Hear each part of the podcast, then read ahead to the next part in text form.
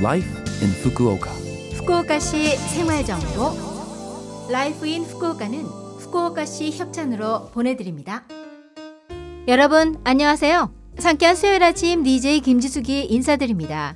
Life in Fukuoka는 후쿠오카시에서 쾌적하고 즐겁게 지내실 수 있도록 여러분께 다양한 생활 정보와 여행 정보를 소개해 드립니다. 매주 수요일은 저 김지숙이 한국어를 담당합니다. 자 그럼 오늘도 짧은 시간이지만 저와 함께 즐거운 시간 보내시기 바랍니다. 후쿠오카시 생활정보 크리스마스는 예수 그리스도의 탄생을 축하하는 기독교의 휴일입니다. 일본에서는 메이지 초창기에 최초의 크리스마스 파티가 열렸다고 전해집니다.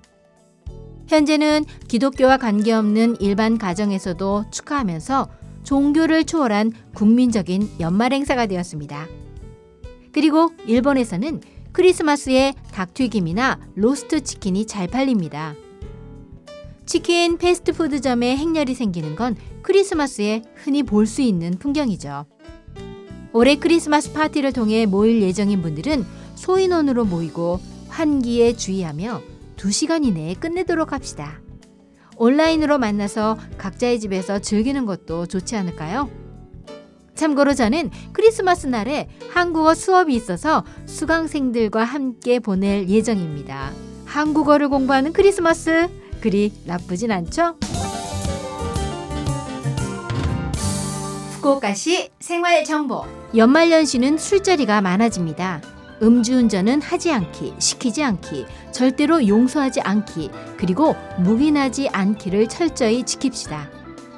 술을 마시고 자전거를 운전하는 행위도 법률로 금지되어 있습니다. 특히 주의할 점은 다음날 취기가 남아있는 경우입니다. 조금이라도 취기가 남아있다고 느낀 경우에는 운전을 삼갑시다. 그리고 다음날 차를 운전할 예정이라면 전날에 술을 마시지 않는 것도 중요합니다. 매년 연말에는 교통사고가 증가합니다. 밤에 외출할 때는 운전자가 쉽게 발견할 수 있도록 밝은 색상의 복장과 반사제를 착용합시다. 차를 운전할 때는 해질 무렵에 조금 일찍 전조등을 켭시다. 이어서 날치기에 대한 주의입니다.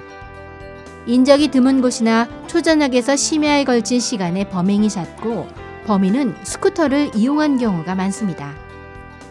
날치기 피해를 당하지 않도록 가방 등은 찻길 반대편에 들도록 합시다. 그리고 인기척을 느끼거나 오토바이 소리가 들리면 뒤돌아보는 등 주변에 주의를 기울이세요. 마지막으로 입국 관리국과 대사관을 사칭하는 전화가 보고되고 있으니 주의하세요. 예를 들면 당신의 비자에 문제가 있습니다 하거나 당신의 위조 여건이 발견되어 당신은 귀국할 수 없다. 이를 해제하기 위해 금전이 필요하다 등입니다. 입국관리국이 전화로 수수료 입금을 요청하는 일은 없습니다. 낯설은 전화번호로 전화가 걸려왔을 때는 주의하세요. 소중한 것들 그리고 나 자신을 지키면서 안전하고 안심할 수 있는 연말연시를 보내세요. 최근에는 코로나 바이러스 감염증 대책을 하면서 대인 관계가 조금씩 회복되는 추세인데요. 앞으로 크리스마스, 섣달 금음, 정월 등 계절 행사를 통해 사람들이 모일 기회가 늘어납니다. 마스크 착용, 손 씻기, 양치질을 철저하게 하고 3미를 피하세요. 3밀이란 통풍이 안 되는 실내, 사람이 밀집하는 장소, 사람들과 가까운 거리에서 말하는 걸 말합니다. 다시 한번 여러분들께 기본적인 감염 방지 대책을 부탁드립니다. 후쿠오카시 생활정보 이번 주 Life in 후쿠오카 한국어 어떠셨어요? Life in 후쿠오카는 팟캐스트로 언제든지 들으실 수 있습니다. 그리고 블로그를 통해 방송 내용을 확인할 수도 있으니 LOVE FM 공식 홈페이지에 Life in 후쿠오카 페이지도 놀러 오세요. 12월에는 크리스마스 캐롤송을 소개해 드리는데요. 오늘은 트와이스의 2017년 앨범 Merry and Happy 가운데 Merry and Happy 보내드립니다.